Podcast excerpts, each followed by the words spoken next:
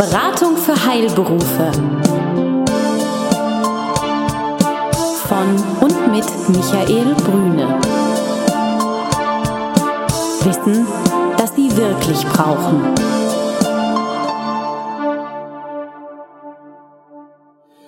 Guten Tag, meine Damen und Herren. Hier spricht wieder Michael Brüne von der Beratung für Heilberufe, unser Podcast, den wir veröffentlichen. Schön, dass Sie wieder dabei sind und schön, Herr Dr. Schlegel, dass ich wieder bei Ihnen sein darf. Immer wenn Sie den Namen von Herrn Dr. Schlegel hören, geht es um Rechtsthemen rund um die Heilberufe. Schönen guten Morgen. Guten Morgen, Herr Brüne. Freue mich, dass Sie da sind. Vielen Dank. Arbeitszeitmodelle ist ein Thema, was uns ja in der heutigen Zeit immer mehr umfasst. Wir kommen ja zum Teil aus ganz freien vor der Industrialisierung Arbeitszeitmodellen, dann in sehr starre Modelle hinein. Ähm, und äh, wir wollen heute ein paar Fortschritt machen über dieses Thema Arbeitszeitmodelle. Im Wesentlichen, sagten Sie, Herr Dr. Schlegel, geht es um die Flexibilisierung der Arbeitszeiten oder vielleicht sogar um die Fixierung von Arbeitszeiten, je nachdem, wie man es betrachtet. Äh, wie würden Sie da den Einstieg finden? Ja, Herr Brüne, es ist, ähm, es ist ein abendfüllendes Thema. Also über äh, ähm, Arbeitszeitmodelle zu sprechen, das sprengt den Rahmen eines jeden Podcasts. Da müssten wir ja eine, eine Reihe von Podcasts aufsetzen und ähm, würden wahrscheinlich immer noch kein Ende finden. Äh, vielleicht, vielleicht mal so ganz am Anfang. Ich bin doch ein sehr großer Freund ähm, solcher Regelungen, die ohne allzu große schriftliche Festlegungen in Arbeitsverträgen auskommen.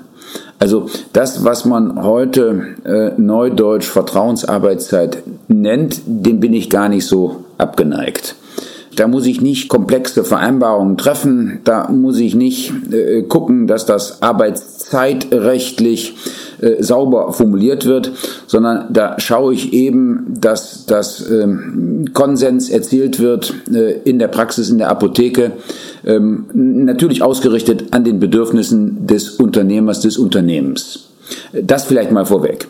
Und dann ist es so, ähm, dass wir uns darüber unterhalten äh, sollten, welche Möglichkeiten gibt es, arbeitsrechtlich zu flexibilisieren. Ein Stichwort beispielsweise ist die sogenannte Arbeit auf Abruf ganz wichtiges Instrument, geregelt im Teilzeit- und Befristungsgesetz. Die Arbeit auf Abruf, äh, immer ein Stück weit paradiesische Vorstellung für Arbeitgeber. Ähm, ich äh, nehme die Arbeitszeit meines Arbeitnehmers immer nur dann in Anspruch, wenn ich sie auch benötige. Wenn ich dann in der Beratung über die gesetzlichen Rahmenbedingungen dieser Arbeit auf Abruf spreche, dann ist die Enttäuschung meistens sehr, sehr groß.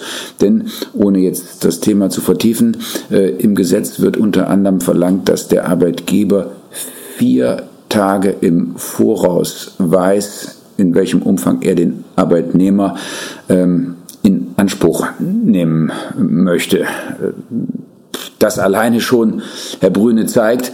Also das ist gut gedacht, aber für die Praxis äh, dann ähm, wenig dienlich. Mit anderen Worten, da wird man auch wieder an einer einvernehmlichen ähm, Regelung zwischen Arbeitgeber und Arbeitnehmer nicht vorbeikommen, die nicht so sehr auf den Gesetzestext achtet, wie vielmehr auf die wechselseitigen Bedürfnisse der Arbeitsvertragsparteien. Ich springe da einfach mal rein. Das Thema Vertrauensarbeitszeit, Sie haben es gerade benannt, ähm, spielt ja immer eine sehr positiv unterlegte Rolle in Teams, die sich gut verstehen. Also, da sind zehn Mitarbeiter, sei es in der Apotheke, in der Praxis. Alle verstehen sich gut. Man findet für bestimmte Themen eine Rolle. Ähm, einer für alle, alle für einen. Diese, diese Wahl, dieses Wahlmotto gilt. Und ähm, es passiert ja immer dann, in dem Moment, wenn einer ausschert oder wenn das Team feststellt, einer nutzt das System aus, dann stellt sich immer die Frage, sind wir damit auf dem richtigen Wege? Und ähm, das ist ja immer die Frage, geht es dann um Überstunden, die Regelung der Überstunden, oder geht es vielleicht sogar darum, ähm, wenn jemand weniger leistet, als er sollte? Was, worum geht es bei diesen Arbeitszeitmodellen? Also jedes Modell im Kern behandelt ja die Frage der Plus- und der Minusstunde. ein, ein Arbeitszeitmodell geht meist davon aus, dass eine bestimmte durchschnittliche Wochenarbeitszeit ähm, angestrebt wird, beziehungsweise auch vereinbart wird. 20 Stunden in der Woche, 30 Stunden in der Woche, 40 Stunden in der Woche und das jetzt nach oben und nach unten geschwankt wird, beziehungsweise geschwankt werden darf.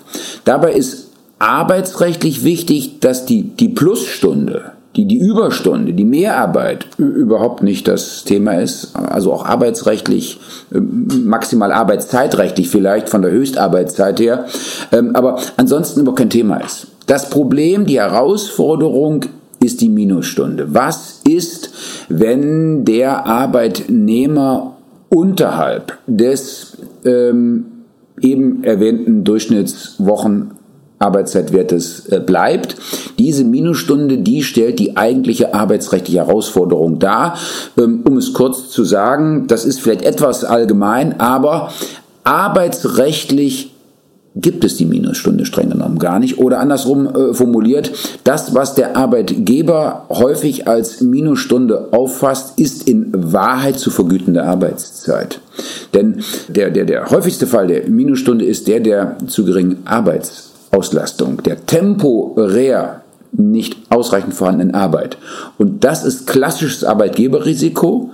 Äh, das heißt, entpflichtet den Arbeitgeber nicht von der Vergütung dieser Zeiten, und das ist dann das, was ich, wir kommen zum Ausgangspunkt zurück, eben gesagt habe, wenn das Team äh, nicht funktioniert, wenn, wenn jetzt hier Streit sich entzündet, dann zieht der Arbeitgeber arbeitsrechtlich den kürzeren. Das bedeutet, wenn ich also einen Ausfall von Praxiszeiten habe, eine große Arbeit, der Patient kommt nicht, ähm, mir fehlen vier Stunden, ich sage, liebe Mitarbeiterin, ich brauche dich heute nicht, wir haben alles soweit schon vorbereitet, wir machen morgen früh weiter, du kannst diese vier Stunden vorher nach Hause gehen, dann ist das faktisch eine unproduktive Zeit, die ich eigentlich bezahlen müsste.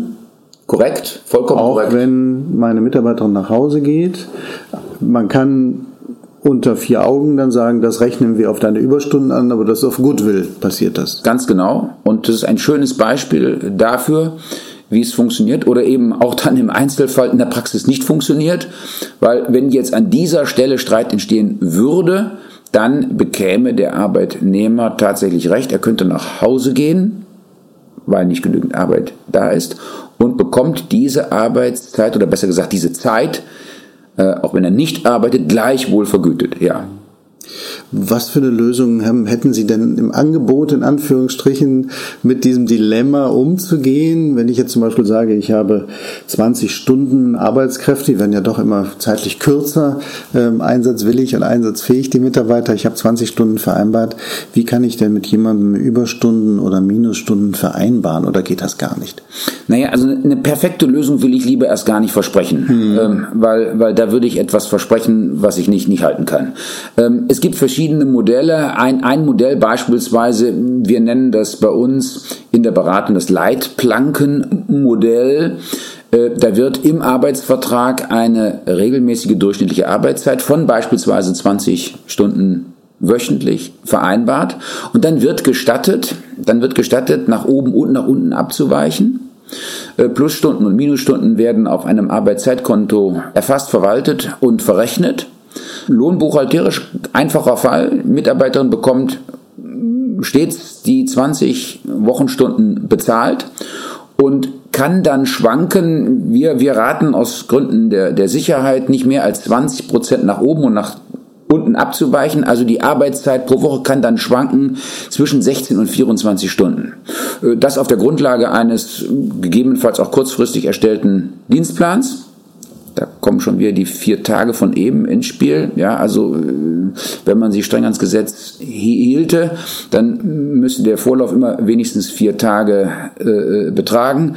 Das ist jetzt, wenn in der Zahnarztpraxis drei Angstpatienten absagen in Reihe, äh, natürlich nicht haltbar mit den vier Tagen. Da kommt auch ein solches Modell schon an seine Grenzen, aber vom Grundsatz her eröffnet ein solches Modell äh, ein gewisses Maß an Flexibilität. Wir reden ja nicht nur von Angstpatienten, wir reden ja auch mal von Krankheit der Kolleginnen und Kollegen, wir reden von Urlaubszeit.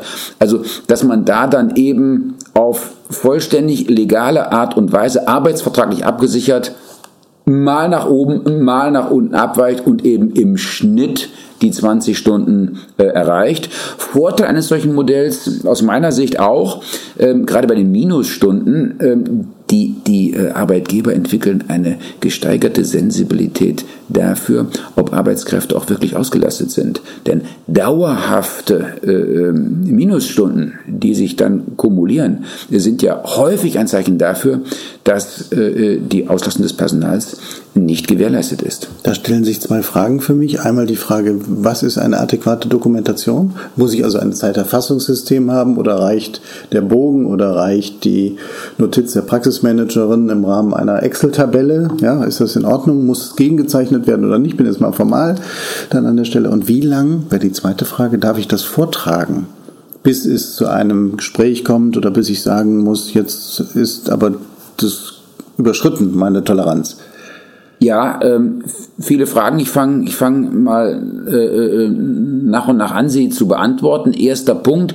Äh, wenn man eine Arbeitszeiterfassung vornimmt, dann reicht es, jedenfalls wenn man Mindestlohngesetz, Verordnungen sich anschaut, bei den 450 Euro Kräften haben wir ja Verpflichtung, Arbeitszeit zu dokumentieren. Dann reicht es aus, wenn wir den ähm, Anfang der Arbeitszeit, das Ende der Arbeitszeit und die Gesamtarbeitszeit ähm, aufzeichnen. Die Form der Aufzeichnung ist irrelevant. Das heißt, das kann eine Excel-Tabelle sein, das kann handschriftlich geschehen, das kann äh, ähm, mittels eines Computerprogramms passieren. Das ist letztlich äh, dem Gesetz, dem Recht egal. Ähm, unabhängig davon haben wir ja ähm, außerhalb der 450 Euro Grenze im Bereich Apotheken, Ärzte, Zahnärzte keine Aufzeichnungs-, keine Dokumentationspflicht. Das heißt, da ergibt es das Ganze sowieso auf rein freiwilliger Basis und damit ist dann auch äh, Art, Umfang, Form letztlich freigestellt. Okay.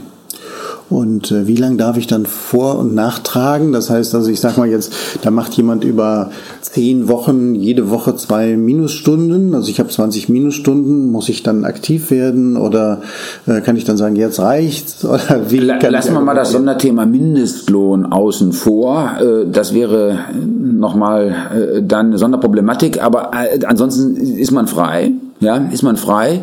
Ähm, ich rate immer der Praxis, den Arbeitgeberinnen und Arbeitgebern, ähm, Stoppmarken zu setzen, sowohl beim Minus wie beim Plus. Mhm. Das kann man, wenn man Software einsetzt, auch in der Regel programmieren. Das heißt, äh, da wird dann eben die von mir schon mal angesprochene gesteigerte Sensibilität dafür geschaffen, dass eben gegebenenfalls dauerhaft zu wenig Arbeit da ist oder zu viel, ähm, was in dem einen Fall dazu führen kann, dass Personal ähm, entlassen werden muss und im anderen Fall, dass man sich um neues Personal äh, kümmern sollte. Mhm. Mhm. Das heißt, wenn ich nochmal zusammenfassen darf, ähm, sagen wir im Bereich der Arbeitszeitmodelle geht es in der Regel immer um Minusstunden. Das heißt also den Umgang mit Minusstunden. Es geht darum, die Frage, wie dokumentiere ich das? Da sind wir relativ frei in der Dokumentation. Und ähm, wie lang trage ich vor? Da gibt es Spielregeln, die wir definieren müssen im Unternehmen, um dann hinterher zu sagen, okay, äh, da an der Stelle müssen wir ins Gespräch gehen, um dann vielleicht einen Nachteil für die anderen oder vielleicht auch eine Unproduktivität, die sich eben ergibt, ähm, dann entsprechend auch auszugleichen. Das kann ja auch schnell eine Ungerechtigkeit werden den anderen gegenüber. Das heißt aber auch, dass Minusstunden, die anfallen, in der Regel geschuldeter Arbeitslohn auch bedeutet, wenn der Arbeitnehmer das nicht zu verantworten hat. Ja. Durch zum Beispiel Absage von Terminen ja. von Patienten. Ja, ja, das ist korrekt. Wie stehen Sie grundsätzlich zum Thema Arbeitszeiterfassungsmodellen? Da bin ich hin und her gerissen, Herr Brüne. Äh, äh, zum einen schafft die Arbeitszeiterfassung, insbesondere eine solche, die äh, mittels ausgeklügelter Software geschieht, schafft natürlich Transparenz. Ja, wir hatten es ja eben schon ein paar Mal angesprochen. Also verschafft mir als Unternehmer Klarheit darüber, welches Arbeitsvolumen in meinem Betrieb, in meinem Unternehmen anfällt und wie sich dieses Arbeitsvolumen auf die Mitarbeiterinnen und Mitarbeiter verteilt. Das alles ist positiv. Die, die, die Schattenseite, wenn ich das mal so ausdrücken darf, die Schattenseite einer, einer Arbeitszeiterfassung ähm, ist die bisweilen zu beobachtende Sensibilität eines Mitarbeiters für die einzelne Minute. Das heißt, äh, es geht jetzt weniger um die ähm, Bearbeitung äh, einer Aufgabe, um die Lösung einer Aufgabe. Ähm, es, es geht um die Zeit, die dafür eingesetzt wird. Und ähm, ich glaube, das, das darf man dem, da darf man dem Menschen nicht böse sein. Das ist ein gesunder Egoismus, äh, wenn die Arbeit äh, dann halt mit einem etwas höheren zeitlichen Aufwand verrichtet wird. Ist das ja vielleicht, wenn man einen freien Nachmittag äh, herausarbeiten möchte, etwas für den Arbeitnehmer sehr Schönes und sehr Angenehmes, aber es ist mit Sicherheit nicht im Interesse des Unternehmers. Denn ihm geht es in der Regel äh, in erster Linie um die ähm, Bewältigung der Aufgaben und nicht zwingend jetzt äh, damit verbunden auch die, die Arbeitszeit, die ja äh, sehr unterschiedlich sein kann im Einzelfall. Da sind wir an einem, an einem ganz interessanten Punkt. Viele Unternehmer, Selbstständige verstehen ja einen Arbeitsvertrag, schließen einen Arbeitsvertrag ab, weil sie sagen, ich möchte, dass du eine bestimmte Leistung auch erbringst. Ich habe ein bestimmtes Leistungsversprechen, ein bestimmtes vielleicht auch Produktivitätsversprechen. Was wir aber im Rahmen eines Arbeitsvertrages regeln können, sind die Zeiten, nicht die Leistung. Und ich glaube, da steht häufig auch ähm, das Gefühl, man sagt, ich mache jetzt eine Arbeitszeitregelung und glaubt, das ist ein Führungsmodell. Nein, das bestimmt nur den Rahmen. Ähm, die Führung findet auf einer anderen Ebene statt. Das heißt also die Motivation der Mitarbeiter, dass sie Leistung bringen, dass sie anwesend sind und so weiter. Das hat eine andere Ebene und der Arbeitsvertrag oder solche Arbeitszeitmodelle schaffen nur den Rahmen. So habe ich das immer verstanden. Äh, äh, Herr Brüne, stimme ich Ihnen voll und ganz zu. Sie sprechen mit einem Juristen, der einerseits also jetzt hier die, die, die rechtlichen Rahmenbedingungen aufzeigt und Sie sprechen mit einem Unternehmer, der Aufgaben zu lösen hat. Und ähm, das jetzt mal ganz unabhängig davon, ähm, wie die rechtlichen Rahmenbedingungen im Zusammenhang mit der Arbeitszeit aussehen. Also eine dokumentierte Arbeitszeit ist immer ein Anlass, auch als Führungskraft tätig zu werden. Ja. Wenn es gut läuft, zu loben. Wenn es vielleicht nicht so gut läuft, auch mal einzuschreiten und Grenzen zu setzen. Ja, ganz genau. Glauben Sie, Herr Dr. Schlegel, kommen Arbeitszeiterfassungssysteme generell irgendwann auf uns zu? Ähm, also die Frage ist, wir haben ja, wir haben ja im, im Zusammenhang mit dem Mindestlohn äh, und auch schon einige Zeit davor rechtliche Regelungen, die den Arbeitgeber ähm, in der Regel branchenabhängig verpflichten, die, die Arbeitszeit zu erfassen. Die Frage jetzt, wird es mal eine branchenunabhängige Verpflichtung von Arbeitgebern zur Arbeitszeitdokumentation geben? Ich, äh, ich wage die Prognose, äh, ja, das wird kommen. Es gibt aktuell ein Verfahren vor dem Europäischen Gerichtshof, ähm, ein Fall aus Spanien, in dem es genau um diese Frage äh, geht, nämlich ob Unionsrecht, ob die Arbeitszeitrichtlinie insbesondere es nicht vielleicht mit sich bringt, dass die äh, Mitgliedstaaten der Europäischen Union verpflichtet sind, rechtliche Rahmenbedingungen dafür zu schaffen, dass branchenunabhängig die Arbeitszeit äh, erfasst werden muss. Und ähm, ich ahne, dass es in diese Richtung geht dass ähm, möglicherweise also das Unionsrecht, dass die Rechtsvereinheitlichung innerhalb der Europäischen Union ähm, das mit sich bringen wird. Dann hätten sich alle Diskussionen über das Für und Wider einer Arbeitszeiterfassung erledigt, denn eine solche Arbeitszeiterfassung wäre dann branchenunabhängig einfach rechtlich vorgegeben. Lieber Herr Dr. Schlegel, vielen Dank. Sehr gerne. Besuchen Sie uns im Web Informationen finden Sie unter www.beratung-heilberufe.de